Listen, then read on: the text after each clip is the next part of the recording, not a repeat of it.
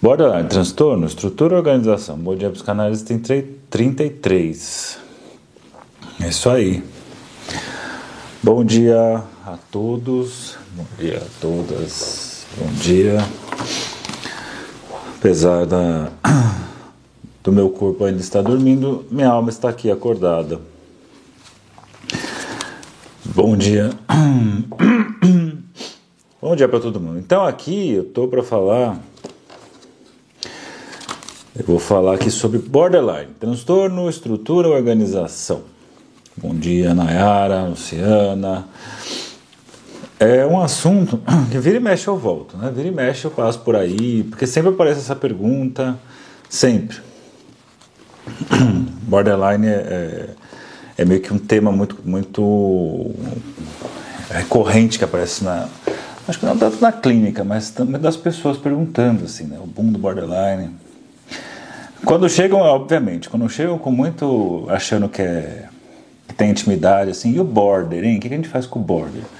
Aí nessa hora eu sempre sacaneio pergunto, border collie? Né? Porque você está falando de uma pessoa, não de um sintoma ou de um transtorno. Você não entende uma pessoa, não é? Então qual é o nome da pessoa?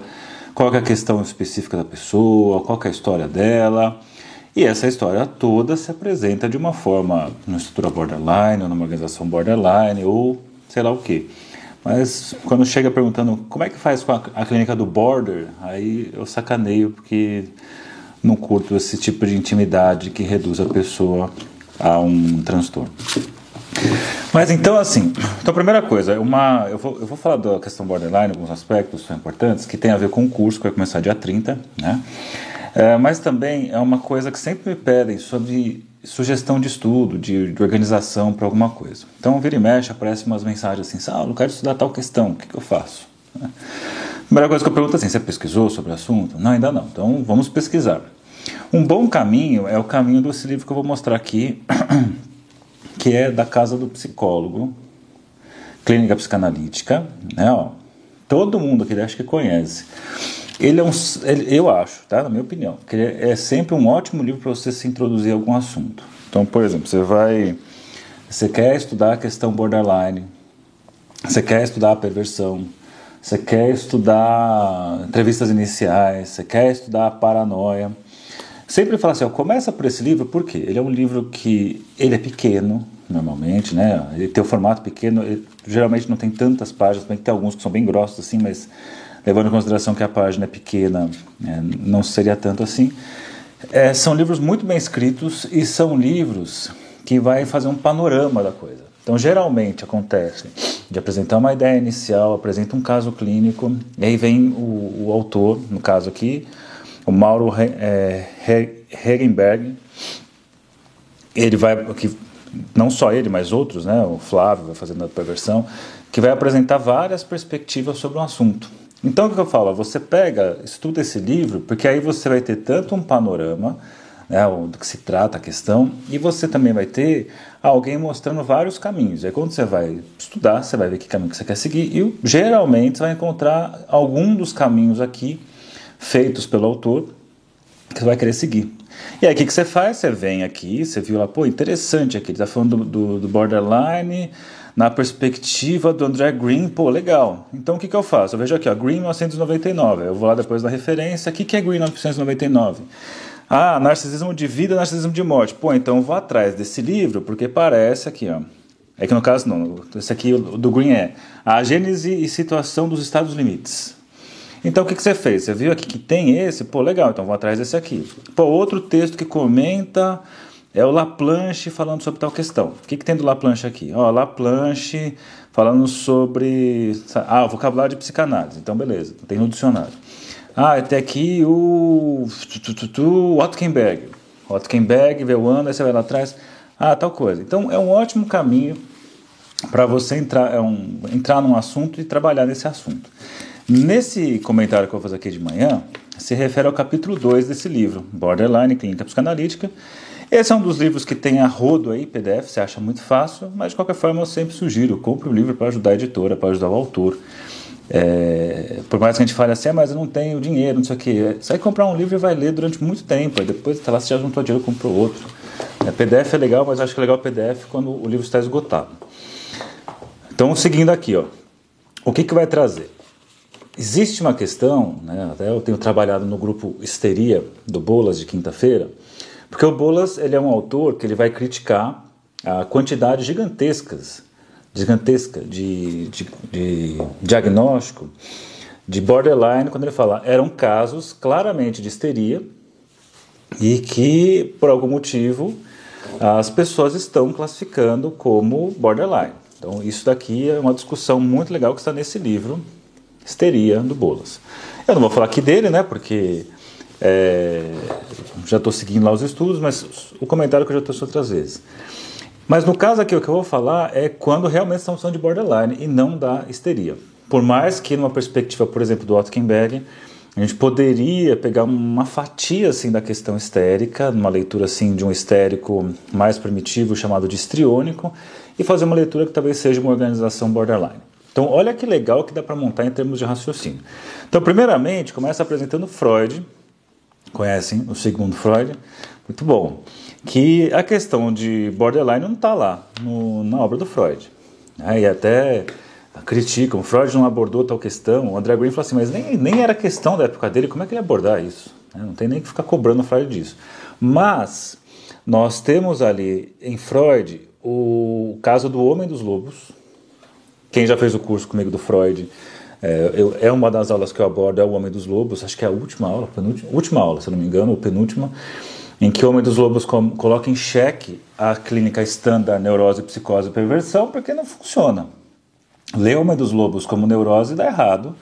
Ler Homem dos Lobos como perversão, alguns fizeram, dá certo alguma parte. Ler como psicose, o Lacan pega um trecho específico.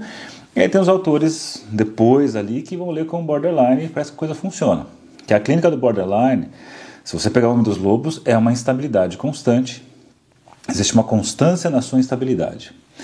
E uma das ideias né, na, na, da ideia da questão borderline é isso, essa inconstância, essa instabilidade, essa integração do self que não se mantém, que se desmonta constantemente, né, que ele é estável na sua instabilidade, sempre instável. Então, quando a coisa estabilizou, ah, pessoas em uma organização borderline, ou um transtorno borderline, ou numa estrutura borderline, elas promovem algum tipo de ação, né, leva a ato e uma repetição que leva a uma desorganização mais uma vez.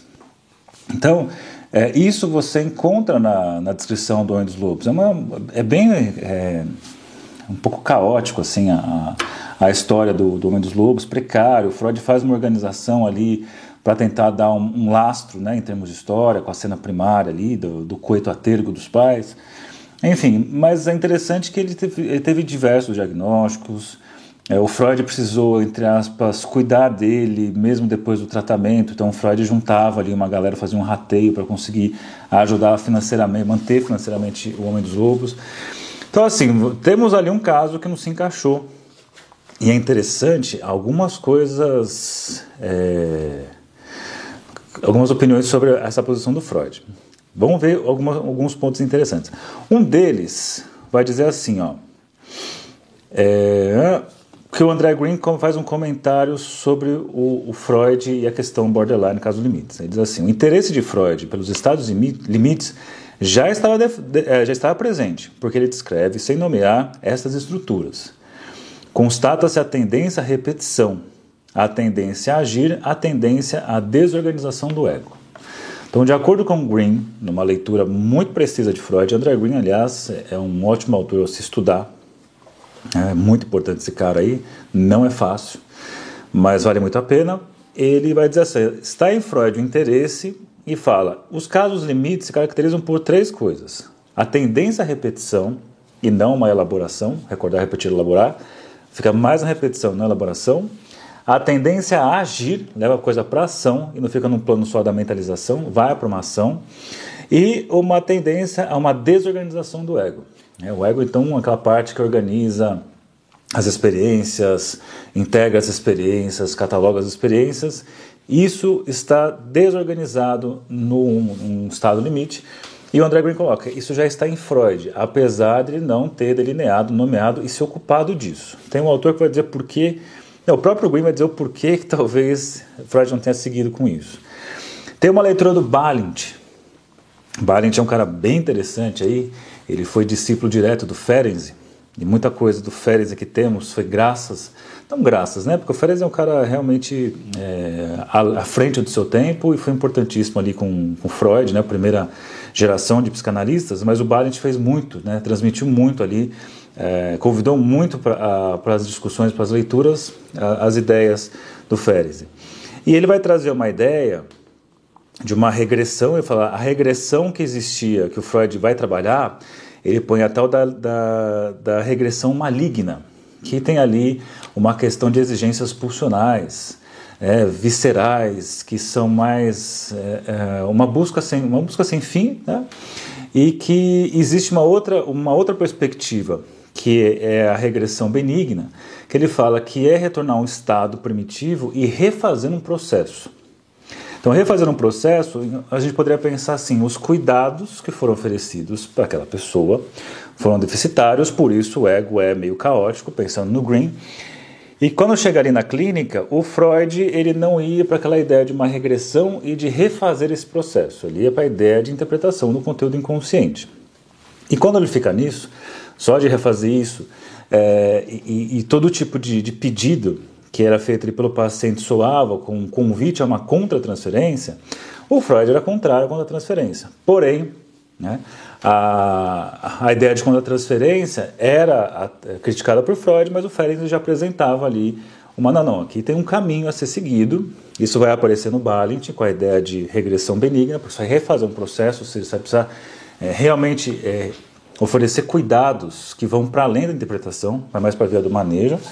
E aí você vai chegar em autores também como Winnicott, que tem influência do Balint também, com a ideia de, de, de, refazer o processo também, né? de levar o paciente a estado de poder regredir, então uh, abrir mão ali de um falso self, por exemplo, e retomar um processo de amadurecimento. Então essas ideias são bem legais. O Green faz uma leitura, deixa eu ver se onde está isso aqui. É, uh, olha aqui o que o Green, o que o André Green vai dizer. É preciso reconhecer que há uma certa carência em Freud no que diz respeito ao objeto, é inegável. As razões pelas quais Freud negligenciou o objeto são, ao meu ver, devidas em parte a preconceitos de ordem pessoal. E aí, olha só essa fala do Green, do, do André Green. Freud não gostava muito da clínica e da prática psicanalíticas. Por que está dizendo isso? Né? Porque realmente o Freud ele é um cara que está mais interessado com a teoria, em sustentar sua teoria, em comprovar ali suas hipóteses, né? Freud cientista, era um clínico também, era um clínico também. Devemos muito a ele, devemos muito a ele. Mas quando ele pega assim, o André Green compara Freud com outros psicanalistas, é, por exemplo, o Winnicott, que é o cara que é da, do chão da firma ali, né? da, da relação mesmo, de entrar para esses, como foi o processo de regressão, de refazer uma série de coisas é alguém que está interessado na prática o tempo todo, a teoria secundária. E aí qual que é a crítica do, do, do, do Green? Que o Freud ele fica muito nesse plano né, mais da, de, de querer comprovar as suas hipóteses teóricas. Então, essa é a leitura. Na sequência, então o que nós temos aqui? Né? Pensando no borderline, pensando como Freud, é, se o Freud chegou no tema, ele passou perto, está dos limites, mas não entra nisso aprofundamente, porque tem uma perspectiva diferente, tem uma perspectiva que não entra pela via da regressão benigna, que está é, tá mais interessado, de acordo com Green, com questões teóricas e comprovação das suas hipóteses, do que está ali numa questão é, da prática mesmo, né? Então essa é uma leitura 1, um, um ponto 1. Um. Freud chegou perto do assunto, mas não entrou tanto. Beleza. Otto Kemberg. Otto esse cara assim muito interessante, muito importante para a clínica, para a clínica contemporânea, para a clínica borderline. Ele é um dos pais do borderline. Ele é um cara que tem uma clínica e uma teoria do narcisismo muito legal. Né? Ele tem ali, junto com Corrut, são dois autores com uma, uma, uma leitura bem diferente da questão narcisista. Né? Então, você tem lá, como que é o narcisista? Não lembro, não. Coloca aqui. Tem no Gabbard. Deixa eu ver aqui rapidinho. Como é que ele. Rapidinho uma ova, né? Se eu puto aqui ao vivo. Ele vai falar. É narcisista hipervigilante. O outro é o. É o, é o, é o, é o. Não, mas. Hipervigilante. Yu, yu, yu, yu, yu, yu, yu, yu, yu, yu. É... Distraído e hipervigilante. É, então aqui eu posso falar narcisista distraído e hipervigilante, eu vou falar disso ou amanhã ou depois, comentando sobre a questão narcisista. Já falei isso em outros vídeos, mas como eu estou fazendo vários bons dias, retomando textos do passado também, vou passar por aí. Então aí, ó, Otto Kemberg, que ele vai trazer uma ideia não de uma, é, de uma estrutura desculpa, é, não vai pensar no borderline como um transtorno, por exemplo, né? Ele vai pensar, na verdade, num tipo de organização borderline. Isso daí, aliás, no curso Diagnóstico Psicanalítico, começa dia 30, baseado nesse livro aqui, que muitas pessoas estão inscritas e outras não, mas dia 30 de outubro começa esse curso. É, a segunda aula é sobre isso, organização borderline. Porque qual que é a ideia do Ken Bag? Ele vai dizer assim, é, enquanto você tem lá as pessoas que classificam né, neurose, psicose perversão, atribui-se a Kemberg a ideia de neurose, psicose e borderline. Mas não borderline como um tipo de estrutura, mas como uma forma de organização de personalidade. Que ele vai dizer assim, ó, Kemberg baseia-se em três critérios estruturais para seu diagnóstico de organização borderline de personalidade. Então, três critérios utilizados por Kemberg para falar é, da organização borderline. Primeiro critério, difusão, cadê? Difusão da personalidade. O que, que é essa difusão da personalidade? Caracteriza-se pela falta de integração do conceito de self. Self é o si mesmo, né? O, seria ali o núcleo da personalidade, o senso de realidade, o senso de que a vida faz sentido, ou como diz o Winnicott, de que a vida vale a pena ser vivida. Então, esse senso de self não é constante. Que é mais ou menos assim, dá um exemplo para pensar num, numa constância de self. Eu estou lá aqui, estou aqui fazendo negócio, e sempre tem a galera que faz os comentários, tem comentários legais, e tem os haters, que não tem o que fazer da vida e tem que odiar alguém. E aí, sei lá, manda uma crítica assim, pá! Né? E eu posso escutar aquela crítica, e se eu eu posso, obviamente, escuto um negócio como, puta que chato, né? Eu escutei isso, dou aquela. É, sofro aquele efeito, mas depois continuo. Ah, tá bom, sigo, sigo a vida e tudo mais. Mas vamos imaginar que eu escuto um tipo de crítica, eu fico arrasado. Eu não consigo mais fazer as lives, não consigo mais. É, nem quero atender, porque olha o que falaram, não sei o que, me desorganiza completamente. Né? Aí tem aquela galera que fala assim: ah, então se causou isso é porque encostou alguma verdade. Eu não estou entrando nesse raciocínio senso comum, porque quando acerta coisas, acho que você, por mais que seja hater, você escuta, você, ah, tá bom, né? Ok. Né? É, só que a questão de você se afetar ou não se afetar, ou se afetar muito e não se afetar tanto, não tem tanto a ver com a, se tocou numa verdade ou não. Pensando aqui muito mais num senso de self, de estruturação de self e de constância do seu self. Então, levar uma crítica, dar aquela mancada assim, mas depois você volta, beleza, seguiu. E tem pessoas que levam uma crítica estilhaçou. Que isso tem muito numa clínica é, que você escuta na contemporaneidade. E ele vai dizer, então, esse tipo de característica tem a ver com organizações borderlines. Mas ele fala, só que não é só o borderline que funciona assim. Se você pega, por exemplo, um narcisista, dentro da perspectiva do Kohut, narcisista hipervigilante, que sempre preocupado com a estima do outro. Se ele recebe uma crítica ou uma falta de olhar, isso leva a um nível de, organização, de desorganização gigantesco do self. Então não consegue manter também constante isso. Você pega, por exemplo, estriônico, que seria a, a, a dimensão mais primitiva da histeria. É, também tem ali a, a, sedução, mas enquanto na, na, histeria tem a sedução sutil, na questão estriônica, aquela sedução apelativa, que a pessoa faz tudo para ter o outro para si ali, para conquistar o outro, para ter uma relação com o outro, para ter o sexo com o outro. Se tem uma rejeição, leva uma desorganização imediata, uma desorganização do self. Então, são coisas, por isso que ele vai colocar, é, tem a ver com, com organização, eu posso ter vários tipos, né? É, eu posso pegar vários tipos de, de, quadros, border, o, o, próprio borderline, narcisista, histriônico, é, esquizoide e pensar que são organizações de organização de personalidade que são borderlines. Então, essa é a primeira característica, difusão da personalidade. Segunda característica geral, uma organização defensiva que é muito baseado na clivagem. Clivagem é quebra objeto no meio. Né? Então, eu tenho lá uma unidade, mas quebra e fica aquelas polarizações, completamente bom, completamente mal, completamente bom, completamente mal. Amo de paixão, odeio de ódio. Amo de paixão, odeio de ódio. E é aquela coisa hipervalorizada. Chega para você na clínica, nossa, que bom fazer terapia com você, você é o melhor profissional que eu já conheci, porque todos os outros são umas porcarias que eu fui, só querem saber do meu dinheiro, ou não conseguem me escutar, ou são muito inexperientes, ou são muito experientes e não querem saber da minha história.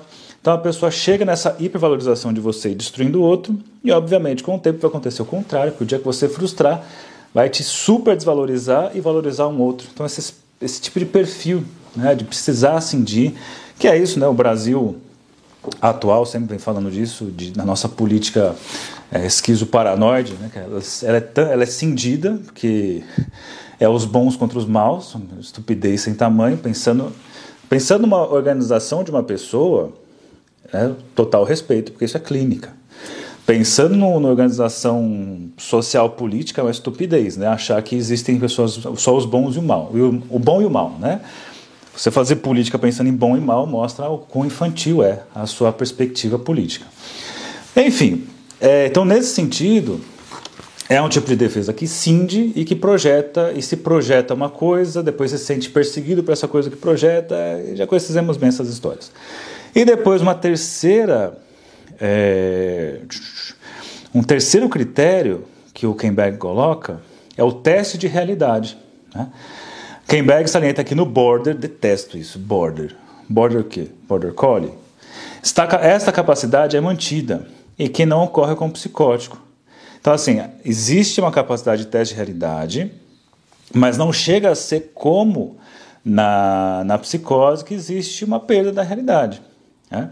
Aí diz assim: o que é o teste de realidade? A capacidade de diferenciar entre self e não self, entre as origens intrapsíquicas e externas das percepções e estímulos.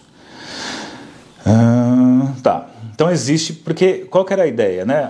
por que, que é importante pensar nisso? Porque quando você é, pega esses dois critérios anteriores, que é a constância aqui do self e a organização defensiva, se além disso eu tivesse um teste de realidade falho, eu pensaria numa psicose. Só que o borderline não é uma questão, não é uma psicose, também não é uma neurose. Então, quando você pensa no critério 1 e 2, tira ele da neurose. Ah, então é psicose, mas o critério 3, teste de realidade, não, não acontece como na psicose, então tira da psicose. Então, por conta disso, não está lá nem cá, border, está né? Na borda, ali no limite.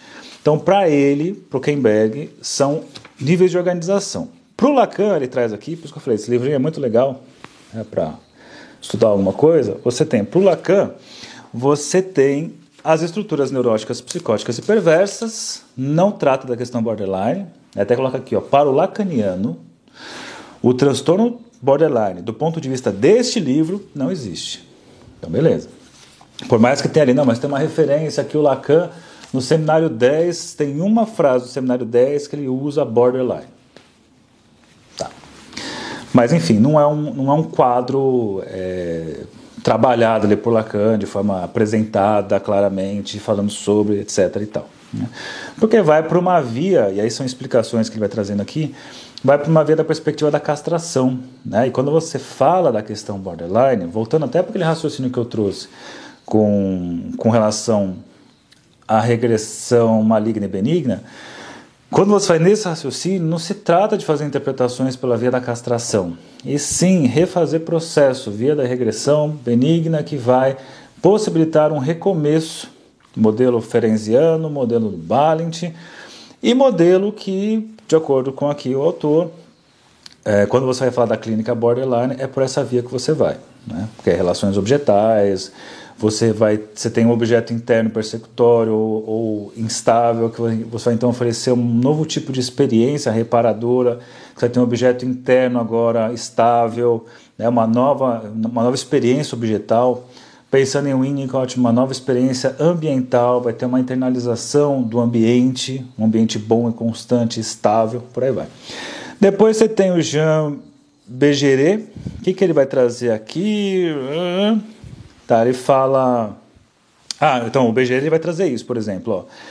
Ele fala os critérios de pensar nesse tipo de personalidade. Só que ele não chama de borderline, ele chama de personalidade organizações limítrofes. Borderline, limítrofes, né? Estou falando de coisas ali parecidas, pensando no Kenberg. E vai trazer aqui, ó, é, quais, os, quais os critérios? Instância dominante na organização, natureza do conflito, natureza da angústia, defesas principais e relação de objeto. E ele traz até um quadro aqui, ó, um quadrinho muito legal, né? Quadrinhos, que é, é bem interessante a relação com quadros, eu vejo em grupos e cursos, a gente gosta, ao mesmo tempo se assusta, né? Mas o que, que ele traz aqui, ó? Olha que legal. Estrutura neurótica. Qual que é a instância dominante? Ah, tá. Na estrutura neurótica, o superego está constituído. A angústia maior é de castração. Ah, tá. O mecanismo de defesa típico é o recalcamento. É que não tinha o nome, as, as, os quadrantes que significavam. Mas ele diz assim, então. Na neurose, a angústia maior, castração. O mecanismo de defesa típico, recalcamento. A relação é triangular. Beleza, aqui não tem segredo pra gente. Na psicótica, coloca a natureza da angústia é de fragmentação. O ego não é completo e o superego não se organiza. A organização dominante é do id, levando a um conflito com a realidade, o que conduz à recusa desta como um mecanismo de defesa. E aí, no estado limite, que é o que nos interessa aqui, diz: quanto ao estado limite, a relação de objeto é anaclítica. O que é uma relação anaclítica? De apoio. Há uma relação de dependência. Palavra-chave aí para pensar: ó, dependência. Na neurose, não se trata da dependência, vai pela via da interpretação do conflito inconsciente. Quando você pega aqui na questão borderline, vai para a via da dependência, de refazer experiências de dependência. Há necessidade de afeto, de apoio e de incompreensão. O ego é frágil. O objeto anaclítico tem papel de superego auxiliar e ego auxiliar, ora protetor, ora interditor. E aí chega é, tá, então ele coloca aqui, né? O, para Bergeret, o borderline se escreveria dentro do que ele denomina estado limite, que já falamos aqui. Aí você tem o André Green, né? Com o André Green ele vai pensar que é uma questão que vai apresentar uma questão paradigmática. Ele vai dizer porque é, vai pegar na questão da sexualidade. Onde que ele vai dizer aqui? A parte mais importante é que eu peguei esse texto eu estava sem nada para grifar, mas ele diz assim, ó. Uhum. Ó, mas acho que aqui tem uma, uma citação que dá para entender e é importante para a gente, ó.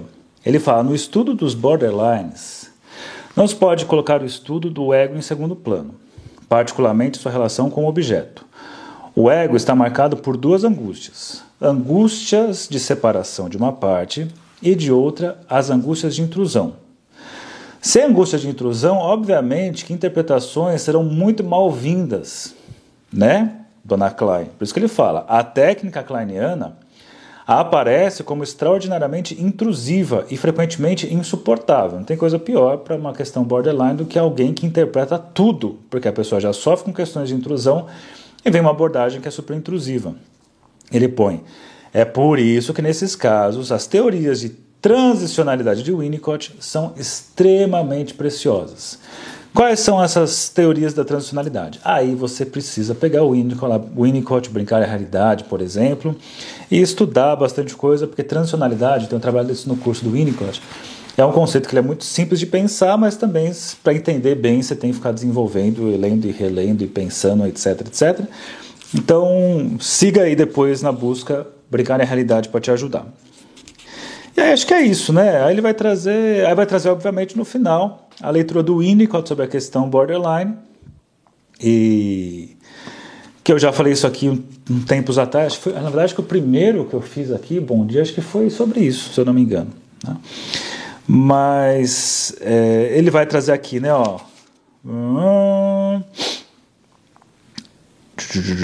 ele vai trazer, por exemplo, só para um, aspecto para a gente poder trabalhar aqui. O Winnicott é um dos autores que vai mostrar a importância da contratransferência. aqui na, na questão borderline, principalmente, em que existe uma busca de um senso de realidade e que se o analista não entrar com a sua presença, com o seu corpo, com a sua pessoa, não vai ser possível a experiência de uma relação real. Não se trata de uma relação imaginária, não se trata de uma relação fantasiosa, se trata de uma relação real. Nessa hora aqui também, apesar de ser o Winnicott, o, o cara que tem uma ideia muito interessante é o Fairbairn, que eu já falei dele aqui várias vezes, Ronald Fairbairn, escocês, em que ele traz uma passagem que o paciente dele fala assim, eu não estou... É, como que ele coloca? O paciente dá uma bronca, assim, porque o Fairbairn faz uma interpretação dizendo assim, ah, é, é como se você buscasse um pai. Ele fala assim, não é como seu, eu busco um pai de verdade, cara. eu nunca tive um pai, eu quero um pai. Né? E aí o Fairbairn fala assim, caramba, então é isso, né? não se trata só da, dessa falta no sentido representacional, falta de uma experiência real. Né? E que aí vai ser, querendo ou não, apesar do Winnicott ter criticado Fairbairn no primeiro momento, no segundo momento ele reconhece a importância da, das ideias da obra do, do. Então é isso aí, ó. fiquei aqui 30 minutos falando da questão borderline. Eu não sei, pedi para repetir o nome dessa obra, não sei qual obra é. Mas vocês podem mandar lá no Telegram, né? Porque eu não vi aqui na hora que eu estava lendo e não enxergo. Mas eu não lembro qual obra que você está perguntando o nome. E aí você não vai saber perguntar o nome porque você não sabe o nome da obra. Então criamos um problema sem fim aqui. Mas se você lembrar, você me manda aqui no inbox, você me manda lá no Telegram, o trechinho assim, ó, você está falando disso aqui, aí eu tento lembrar o nome. Então lembrando, dia 30 de outubro, não nesse sábado, no outro, começa o curso Diagnóstico Psicanalítico é um curso de um trabalho desgraçado gravar, porque as aulas são longas. É, o livro que eu estou lendo, aqui ó, Borderline, Casa do Psicólogo. Clínica Psico Psicanalítica, Casa do Psicólogo. Então, dia 30 de outubro, começa o curso Diagnóstico Psicanalítico, 12 semanas de estudo. As aulas, falei, dão um puta trabalho, porque eram aulas longas, aí de uma hora e meia pra caramba. É... Bom dia, Flora. E aí são 12 semanas, em cada, cada sábado sai uma, aula, sai uma aula gravada. Ah, mas eu não, não gosto de aula gravada. É a mesma coisa que se fosse aula ao vivo. Só que ao vivo um monte de gente não participa. Eu comecei a gravar. A aula é gravada, você assiste uma hora e meia, você assiste, ninguém te atrapalha, ninguém interrompe o raciocínio, a aula está lá bonitinha gravada. Aí você anota suas dúvidas assim, ah, isso aqui, vou pensar tal coisa. Aí o que você faz? Você vai lá, no, na terça-feira, que é o dia que eu abro o grupo lá do Telegram particular e você coloca ali suas suas oh, li aqui tal coisa, pensei nisso nisso. Então terça-feira o pessoal coloca as perguntas lá no, no grupo. Aí o que, que eu faço? Terça-feira fica o dia inteiro o grupo aberto, aí no final do dia eu recolho todas as perguntas e aí dá um puta trabalho, mas é, eu gosto de fazer dessa forma para dar essa assistência. Aí eu gravo um vídeo resposta. Nesse vídeo resposta eu vou responder todas as perguntas, que às vezes chega a 50 perguntas e eu quero morrer, mas eu respondo. Às vezes não chega a tudo isso, é mais interessante. Às vezes não, não, sempre tem perguntas. Nunca teve um grupo que não teve perguntas. É assim, então toda semana sai um vídeo que já está gravado, mas aí também sai um vídeo resposta a partir das perguntas e dúvidas da galera. Então são 12 semanas nesse formato aí, em que eu vou trabalhar 10 tipos de personalidade e por vários autores. Todos os caras que eu falo aí. O, Freud, o Winnicott, a Klein, o André Green, o Massoud o Fairbairn, o Corrute, o Kenberg, etc. Tá? Bom, então é isso aí. Bom trabalho, bom, boa quarta-feira e até amanhã em mais um Bom Dia Psicanálise. Tchau para vocês.